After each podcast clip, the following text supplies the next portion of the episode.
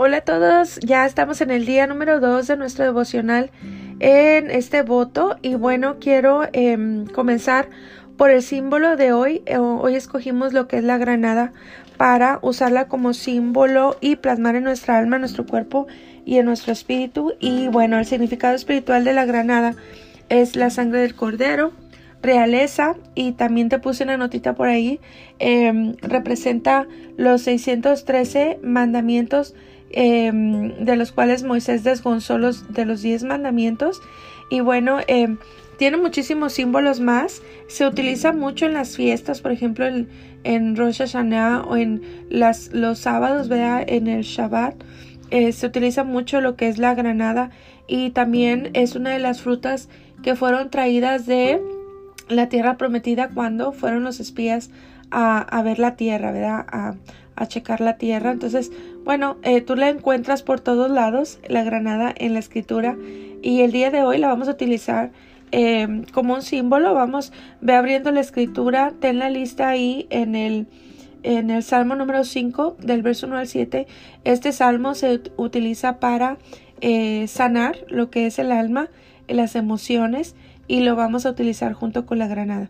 Em, y bueno, el día de hoy quiero hablarte acerca de lo que es la maldad. En nosotros estamos haciendo un voto de purificación, pero no estamos apuntando el dedo hacia afuera, sino estamos en un tiempo de introspección donde nosotros podemos examinar dónde está esa maldad dentro de nosotros mismos.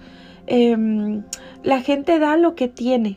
Y me encanta, por ejemplo, cuando yo conozco a personas, me gusta mucho escuchar lo que dicen.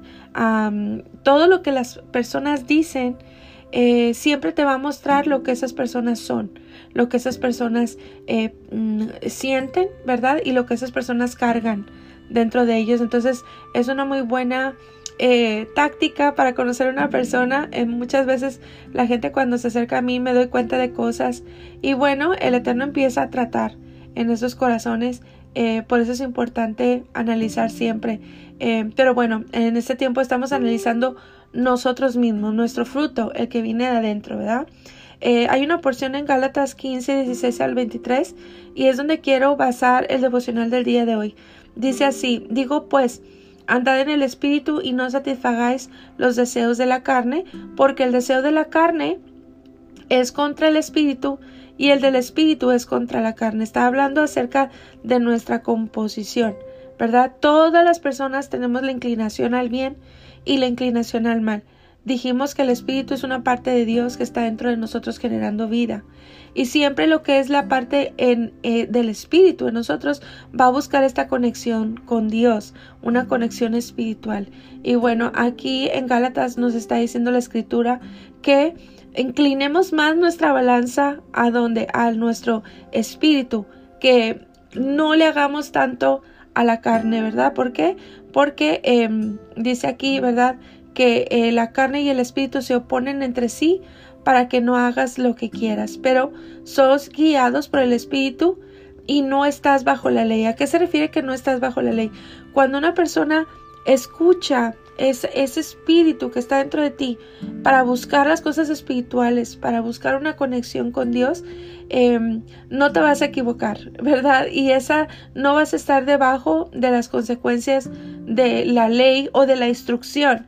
Cuando a veces nosotros eh, ignoramos la instrucción, nos inclinamos más a lo que la carne nos dice, bueno, erramos en el blanco y este, estamos como en, en otras palabras em, violando algunos códigos que no nos van a traer bendición. Entonces dice, y manifiestas unas obras de la carne que son adulterio, fornicación, inmundicia, lascivia, idolatría, hechicerías, enemistades, pleitos, celos, iras, contiendas, disensiones, herejías, envidias, homicidios, borracheras, orgías y cosas semejantes a estas, acerca de las cuales os amonesto, como ya os lo he dicho antes, que los que practican tales cosas no heredarán el reino de Dios. Y luego nos habla del fruto del Espíritu, que es amor, gozo, paz, paciencia, benignidad, bondad, fe, mansedumbre, templanza. Contra tales cosas no hay ley. O sea, cuando dice que contra tales cosas no hay ley, es que si tú andas conforme al Espíritu, va a haber este fruto en ti.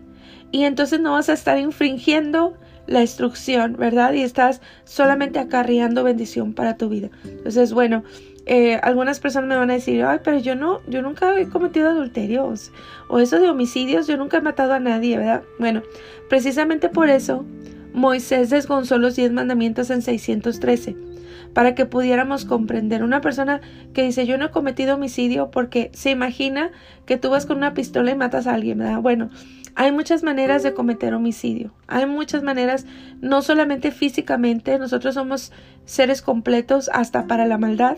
Entonces vamos identificando los conceptos de Dios. ¿Qué es lo que Dios dice en su palabra? ¿A qué se refiere?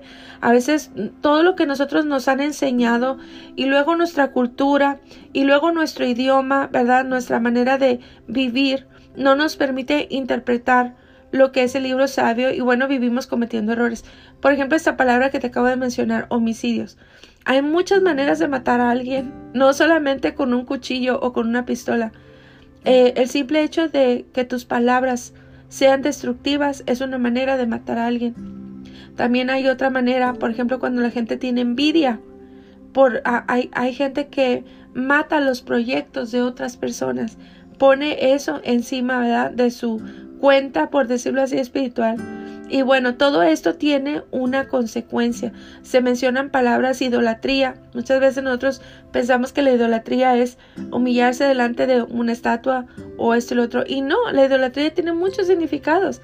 Hay mucha gente que idolatra a otra gente. Hay mucha gente que idolatra a, a sus propios hijos o a sí mismo. O sea, hay muchas, muchas eh, ramas o connotaciones de cada palabra y vamos aprendiendo. La cosa es que estos 21 días estamos en un tiempo de purificación. Entonces, eh, yo quiero, quiero que sepas esto. Cuando tú vas a un doctor, el doctor siempre va a canalizar el problema. Bueno, si es un buen doctor, ¿verdad? Eh, por lo regular, em, un buen doctor no va a atacar los síntomas. Un buen doctor va a atacar eh, la raíz del problema y te va a empezar a hacer preguntas. ¿Desde cuándo te sientes así? ¿Qué fue lo que pasó? ¿Qué comiste? ¿verdad? Bueno, y te empieza a hacer muchas preguntas. Eh, yo quiero irme a lo que es la raíz del problema de la maldad. Porque tú nunca ves a un bebé nacer con maldad. De hecho, son los ojos de un bebé. Eh, es lo más puro y hermoso que yo creo que en esta tierra podemos ver. Eh, sin embargo, cuando esas personas crecen, ¿verdad? Quiero decirte que hay personas que han cometido delitos tan graves que un día fueron bebés. ¿Qué fue lo que pasó en el camino? ¿Qué fue lo que dio fruto a esa maldad? Y bueno, este, el alma es como un pleido. Eh, yo siempre lo comparo como un pleido eh, o como una plastilina que con cualquier cosita agarra una forma. Cualquier tacto que tú le hagas agarra una forma. El alma igual con las vivencias, con todas tus experiencias, con todas tus creencias, con todos tus miedos, ¿verdad? un niño que se cae, bueno, ya le va a pensar dos veces, ¿verdad? Para poder em, eh, caerse en el mismo lugar o un niño que va debajo de la mesa y de repente se levanta, eh, se pega, ¿verdad? A la siguiente vez tú vas a ver ese niño tomando precauciones y bueno, en alguna manera, ¿verdad? A veces la, en la vida nos suceden cosas que nos trae esta, este resultado, los miedos, la maldad, el juzgar a otros, el tener una apariencia, eh, el, es, el miedo al que dirán te, te hace eh, tomar una personalidad que no eres. El hecho de envidiar a una persona te hace imitar a otra persona, perder tu identidad para poder imitar a otra persona y ser una copia. Y bueno, hay muchísimas cosas, conceptos que vamos a estar desgonzando, pero quiero hablar de este primeramente, de lo que es eh, la maldad. Todo mundo, de alguna manera, hemos hecho o hacemos maldad. Y quiero decirte que la contaminación más grave de la tierra no es el humo que sale de los carros, ni es eh, la basura que la gente tira por todos lados, no. La contaminación más grande de esta tierra, el por qué la tierra se cierra, la tierra se seca, es una reacción a la maldad del ser humano. Y bueno, em, no vamos a apuntar dedos. Yo quiero que en este momento empieces a escudriñar tu corazón. Empieza a pensar en aquellas personas a las que tú le hiciste daño. Empieza a pensar cuando fue el momento, a lo mejor fue hace años. Siempre por lo regular es muy difícil que una persona em, no se dé cuenta cuando daña a alguien más.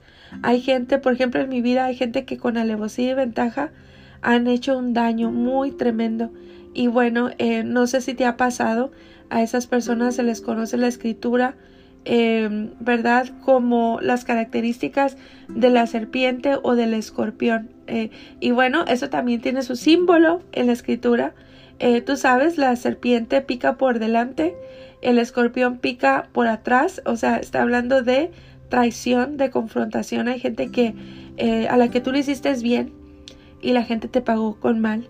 Y bueno, a veces hasta en tu casa, en tus, en tus propias cosas, ¿verdad? Tus cosas tan personales, en tu familia, han venido a hacer un daño eh, que a simple vista es injusto, ¿verdad? Y empieza a causar dentro de ti un veneno. Es como, como la serpiente o el escorpión que vienen y te pican.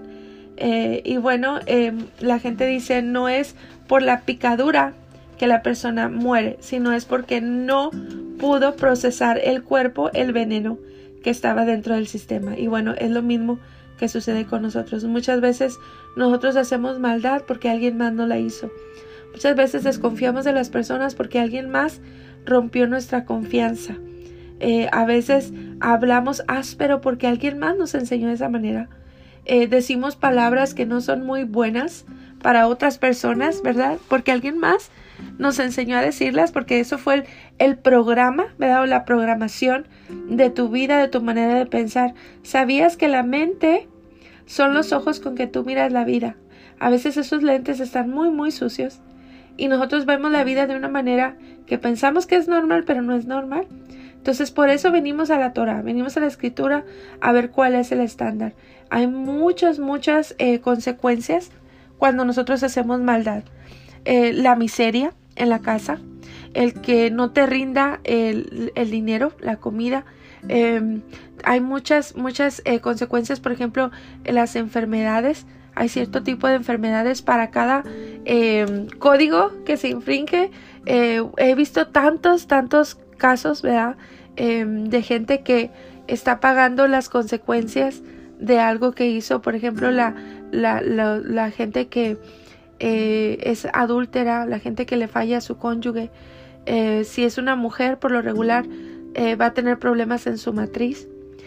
si es un, ¿por qué? Porque la matriz es un territorio. Muchas veces si es el hombre, lo vas a ver que no le rinde el dinero, no le, no le rinde el fruto de sus manos. Em, todo tiene una razón de ser. he tenido, por ejemplo, gente que viene con, con sus niños, ¿verdad? que son adictos, adictos a ciertas cosas. Em, ¿Has escuchado hablar del hambre emocional? Es gente que por lo regular o fue rechazada o fue abandonada y como fruto hay un vacío. ¿Y qué es lo que hace la gente? Bueno, se refugia en adicciones, ya sea adicción por la comida. Eh, muchas veces, por ejemplo, cuando ves a los niños que sufren de adicciones de drogas, son niños que han visto violencia en sus casas, Em, son niños que quieren salir de la realidad. Algo pasó que ellos no quieren vivir en esta realidad. Entonces buscan esa puerta de escape. Todo tiene una razón de ser. Entonces, em, para que tú eh, puedas ser libre de estas cosas. De estos frutos, eh, vamos a irnos a la raíz del problema. Eso se le llama en hebreo sekira, que tipifica entrar hasta el fondo. Eh, un buen doctor no va a sanar los síntomas. Un buen doctor va a ir a la raíz del problema. Por eso me encanta ser naturista, porque eh, dentro del naturismo no es eh, dar parches y remedios, sino más bien encontrar la raíz del problema, los sistemas del cuerpo, qué es, dónde está el problema, qué fue lo que pasó. Y es lo mismo hablando almáticamente o espiritualmente. Entonces, eh, quiero que empieces a analizar tu vida, qué es lo que predomina en ti. Hay muchas cosas que pueden predominar en ti. Em, quiero que empieces a escudriñar tu corazón. Em, dice la escritura en Mateo 15 del 18 al 19, dice, pero lo que sale de la boca, del corazón sale, y esto contamina al hombre, porque del corazón salen los malos pensamientos, los homicidios, los adulterios, las fornicaciones, los hurtos, los falsos testimonios, las blasfemias. Y bueno, está hablando que de adentro de las personas, la gente cuando que te hace bien o la gente que te hace mal, es lo que te pueden dar porque es lo que cargan dentro de ellos. Y bueno, mucha gente está en un papel de víctima todo el tiempo diciendo me hicieron daño y porque me hicieron daño yo voy a hacer daño o me voy a comportar de cierta manera. Sin embargo, quiero decirte el día de hoy que no importa cuánto daño te hayan hecho. Yo sé que a veces es injusto. Hay un dicho eh, judío que dice nunca te pongas enfrente de un tonto o enfrente de una cabra. ¿A cuántos les ha tocado que eh, cuando te han lastimado sientes que no estabas en el lugar correcto a la hora equivocada? Hay gente que de verdad eh, no mide el daño y si tú te vas a investigar a esas personas, te vas a dar cuenta que vienen cargando precisamente em, dolores no procesados, eh, faltas de perdón, em, amarguras, y todo eso lo llevan cargado dentro. Entonces, cuando tú no aprendes a vaciar la vasija, porque todo eso se convierte como en un fruto, entonces eso es lo que tienes para dar y eso es lo que vas a dar. Em, muchas de las causas de la maldad del ser humano es el dolor acumulado. Y el dolor acumulado termina volviéndote una persona perversa. Daña tu manera de ver la vida, la manera de ver a las personas. La amargura y el dolor llegan a gobernar tanto que no te puedes expresar como realmente eres y bueno, eso empieza a crecer en frustraciones por dentro y vas guardando todo eso y de ahí nace ese fruto, ese fruto de maldad. No hay plenitud, en tu vida. Entonces, em, cada cosa que sucede en nuestra vida tiene una consecuencia. Em, hay cosas que realmente a lo mejor tú no hiciste. Alguien vino y te hizo daño, ¿verdad? Alguien vino y te hizo em, un, un, daño muy fuerte. Yo me acuerdo que estuve leyendo un libro, de, no me acuerdo exactamente el título, parece que es El perdón no es suficiente. Y realmente si tú lees la Torah, eh, cuando una persona cometía una falta contra otro, no era suficiente decir perdón y ya, ¿verdad? Sino que había que retribuir a esa persona. Y bueno, este libro hablaba precisamente de eso. Em, decía la mujer, em, vivo en un lugar donde no quiero, porque cuando vivía en Nueva York, em, salí en el carro y una persona ebria golpeó mi carro y eh, tuvieron que operarme mucho, mucho en mi rodilla entonces esa persona solamente pidió perdón, pero yo me quedé con un dolor de piernas cada vez que hay un cambio de clima. Un dolor de piernas, eh, no puedo vivir en un lugar donde neva. ¿Por qué? Porque tengo que seguir toda mi vida con esta consecuencia del daño que me hicieron. ¿A cuántos les ha tocado lo mismo? Una persona a la que tú le hiciste el bien vino y destruyó algo que tú amabas quiero que examines tu corazón y que empieces a ver. Y ciertamente cuando estás pasando por ese momento sientes que es una injusticia y que de ninguna manera puedes soltar el perdón, ninguna manera porque esa persona no se lo merece. Sin embargo, déjame decirte que eh, tú no eres una víctima.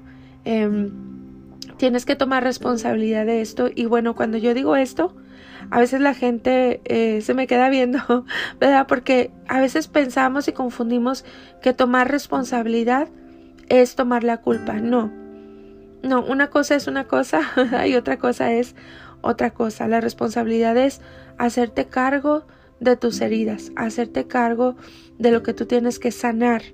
Y bueno, hay procesos. Alguien diría, pero ¿por qué tengo que perdonar? Esta persona no se lo merece. Realmente no lo haces por la otra persona, lo haces por ti, por sanidad. A veces nos dicen tantas cosas, ¿verdad? Nos predican tantas cosas y son conceptos equivocados. Em, me he topado con mucha gente que cree que el creyente es como un mártir y que puede todo el mundo em, usarlos como tapete, pero déjame decirte que es una mala interpretación de la escritura. En la porción de Lucas 6:29 dice, al que te hiera en una mejilla, preséntale también la otra, y la que te quite la capa, ni aun la túnica le niegues. Cuando tú conoces estas leyes espirituales, cómo funciona la escritura, y que en este universo, ¿verdad? Todas las cosas que hacemos tienen una consecuencia, y tú crees en, en la escritura, Sabes que tarde o temprano las personas que te hacen un daño van a pagar sus consecuencias. Eh, y sin embargo, cuando el Eterno viene y nos trae esta porción en su palabra, Él no lo está diciendo a beneficio de la persona que te hizo daño, sino Él lo está diciendo a tu beneficio, porque tú te mereces sanar. ¿verdad? Porque tú te mereces, tú te mereces seguir adelante. Una persona que no perdona, que guarda amarguras, vive en el pasado. No puedes de ninguna manera avanzar. Entonces, em, cuando dice al que te hieran una mejilla, preséntale también la otra, está diciendo em, de una manera de proteger tu corazón. Protege tu corazón. Esto es difícil cuando eh, son golpes muy fuertes, ¿verdad? Cuando son cosas muy grandes. Em, quiero decirte que el perdón es posible. A veces el perdón se da en un momento, pero hay perdones que tardan meses y está bien. Pero lo importante es empezar el proceso de sanidad. Entonces, el día de hoy vamos a empezar el proceso de sanidad. Quizá que hay cosas que jamás le has contado a nadie, hay cosas que te estás guardando pero que están carcomiendo de alguna manera tu vida, tu corazón, te están quitando la energía, te están poniendo la mirada hacia atrás y no te permiten vivir libremente. Entonces yo quiero que examines tu corazón. En este día empieces a escribir en tu diario, trae a la memoria que el Espíritu Santo venga a revelarte las cosas que tú no puedes ver. Mm, no vas a poder sanar si no vas a la raíz del problema. Y para ir a la raíz del problema es necesario a lo mejor raspar la herida, ¿verdad? Otra vez y poder empezar a aplicar el ungüento de Dios, su palabra, para que tú puedas ser libre. Perdonar no significa estar cerca de las personas que te hicieron daño. Acuérdate que hay gente que sí vale la pena darle otra oportunidad, pero hay gente que tú perdonas y te alejas porque te amas y porque te mereces respeto y eso es parte de tener dignidad. Entonces, ve identificando cuál es tu situación y yo te invito el día de hoy a que sueltes, ¿verdad? Y que dejes ir. Suelta y deja ir. La manera de hacerlo es ir delante de Dios en tu lugar secreto, ¿verdad? Y empezar a soltar y decir y contar tu historia. Eh, me encanta que delante del Eterno podemos venir y contarle las cosas, aunque sea de nuestra perspectiva, quizá no tenga la historia completa, pero tú sí puedes venir y decir, mira padre, pasó esto y yo sentí esto y yo creo que lo que realmente sucedió fue esto. O sea, tú empiezas a hablar con él y a decirle, em, al principio quizá va a ser difícil mencionar nombres y soltar, pero es importante que lo hagas, que empieces a hacer una lista de esas personas que se han quedado allí en tu mente y han causado dolor, amargura, en tu vida. La amargura es el fruto de, de un dolor no tratado y es más difícil arrancar, pero no imposible. Eh, la palabra trae sanidad para eso, así que em, donde tú estás, ve a tu lugar secreto y haz esa lista y empieza a hablar y soltar. Hay una, hay una oración em, que yo escribí hace tiempo, te la quiero compartir, em, pero sí es importante que lo hagamos que lo hagamos y, que podamos empezar a analizar nuestro corazón. Eh, quiero que ahí donde estés empieces a, buscar en la escritura. Vamos a, consumir la, granada. Eh, te recomiendo que leas todo el Salmo 5. El Salmo 5 tiene la gematría para eh, sanar depresiones, para curar el dolor del alma. El 5 es el número de la misericordia, así que bueno, te recomiendo que empieces a, a, leer, a leer, ¿verdad? Y a que puedas eh, empezar a procesar.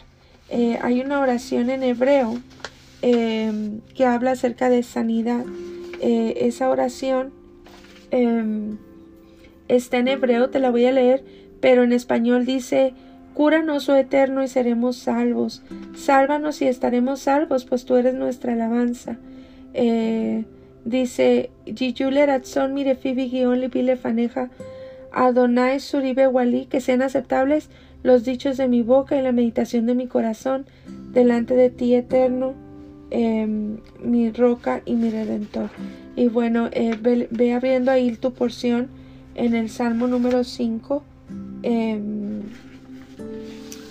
Dice así, vamos a leer del verso del 5 Ah, no, del 1 al 7 dice, escucha, oh eterno, mis palabras, considera mi gemir, está atento a la voz de mi clamor, Rey mío y Dios mío, porque a ti oraré. Oh eterno, de mañana oirás mi voz, de mañana me presentaré delante de ti y esperaré, porque tú no eres un Dios que se complace en la maldad, el malo no habitará junto a ti. Los insensatos no estarán delante de tus ojos. Aborreces a todos los que hacen iniquidad. Destruirás a los que hablan mentira. Al hombre sanguinario y engañador abominará el Eterno. Mas yo, por la abundancia de tu misericordia, entraré a tu casa y adoraré hacia tu santo templo en tu temor. Y bueno, em, hay una oración que yo escribí eh, para perdón. Esto fue hace años, pero bueno, es la oración que por muchos meses yo tuve que venir y hacerla. Eh, al principio dolía mucho, pero poco a poco, hoy por hoy yo te puedo decir que mi corazón está sano eh, y la quiero compartir contigo. Eh, si estás ahí y la quieres ir repitiendo, adelante. Dice, Padre, me acerco a tu presencia, presentándome tal y como soy y tal como me encuentro, con todo mi dolor, para que tú rompas toda ligadura de impiedad que hay en mí. Entrego el dolor y la indignación de la ofensa que me hicieron. Me despojo de toda amargura, dolor y tristeza. Perdono a quien me lastimó, a quien me decepcionó y a quien debió de estar ahí por mí y no estuvo. Perdono a los que se aprovecharon de mi situación y a quien debía protegerme y no lo hizo. Padre, que la persona que me hizo mal no reciba ningún daño por el daño que me causó los bendigo. Tenga usted misericordia de ellos, guarde usted a sus hijos de las consecuencias del mal que hicieron. Suelto el dolor, la impotencia, la rabia y el abandono, todo deseo de venganza, me declaro sana de faltas de perdón y raíces de amargura. Ayúdame a mantener un espíritu perdonador. Decido ser sana y permanecer firme como la palmera. Vengo en contra del abatimiento, suelto toda carga melancolía, opresión, tristeza y repugnancia. Revístenos de tu poder, tu gloria, tu gracia, tu misericordia y tu fidelidad. Invoco el poder de la resurrección y declaro vida sobre mis huesos, cubro mi casa, puertas y ventanas, y te pido un cerco de cobertura total alrededor mío, de mi casa, de mi matrimonio, mis hijos y todo lo que tenemos y hacemos. Se rompe todo yugo de opresión, iniquidad y toda maldición en mi vida en la vida de mi esposo y en mis generaciones. Se cierran ciclos de dolor, de confusión. Recibo eh, tu perdón, recibo tu sanidad. Declaro restauración, poder y dominio propio sobre mi vida, la de mi esposo, mis hijos y mis generaciones, y todo espíritu inmundo que ha atacado nuestras emociones y que ha impedido que veamos la gloria del Eterno sea arrastrado fuera de nuestras vidas, atmósferas y territorios renunciamos y declaramos inoperante el derecho legal que le dimos ahora mismo. Recibimos sanidad en nuestra alma, cuerpo, espíritu, emociones, sentimientos, sentidos y voluntad. Entregamos lo viejo para recibir lo nuevo. Tu palabra dice, no os acordéis de las cosas pasadas, ni traigáis a memoria las cosas antiguas. He aquí yo hago cosa nueva. Pronto saldrá la luz, no la conoceréis. Otra vez abriré camino en el desierto y ríos en la soledad. Ahora pues, oye Jacob, siervo mío y tú Israel, a quien yo escogí. Así dice el Eterno, hacedor tuyo y el que te formó desde el vientre, el cual te ayudará. No temas, siervo mío Jacob, y tú Jesurún, a quien yo escogí, porque yo derramaré agua sobre el sequedal y río sobre la tierra árida. Mi espíritu derramaré sobre tu generación y mi bendición sobre tus renuevos y brotarán entre hierba como sauces junto a las riberas de las aguas antes de comer la granada, eh, esta oración dice que las personas que me hicieron daño no reciban ningún castigo por lo que hicieron. Em, cuando tú te alegras porque a tu enemigo le va mal, es meterte en litigios. Tiene que llegar el momento en que sane tanto tu corazón que prefieras no saber el destino de las personas que te hicieron daño. Em, yo muchas veces le pido a Dios, Padre, no quiero saber, porque no quiero que mi corazón se alegre. Estoy segura que las consecuencias se pagan aquí en la tierra. Y de verdad, eh, Dios ha sido tan bueno en sanarnos el corazón. Él lo hace. Y ya no tienes que depender de lo que suceda con los demás. Es importante que tú sepas esta parte. Em, cuando nosotros oramos de esa manera, no es que no va a suceder. Desgraciadamente, el que no retribuye al agraviado tiene el oponente todo el derecho legal de golpear. Y bueno, eso ya no te toca a ti y a mí. Lo que a ti te toca es perdonar y dejar que Dios, su palabra, lo establecido, haga lo que tenga que hacer y tú puedas sacudirte el polvo y seguir adelante. Puedes comer tu granada. Y bueno, chicas, estamos conectadas todo el día. Eh, sigan en este mismo espíritu de conexión con Dios. Y bueno, aquí les dejo este devocional.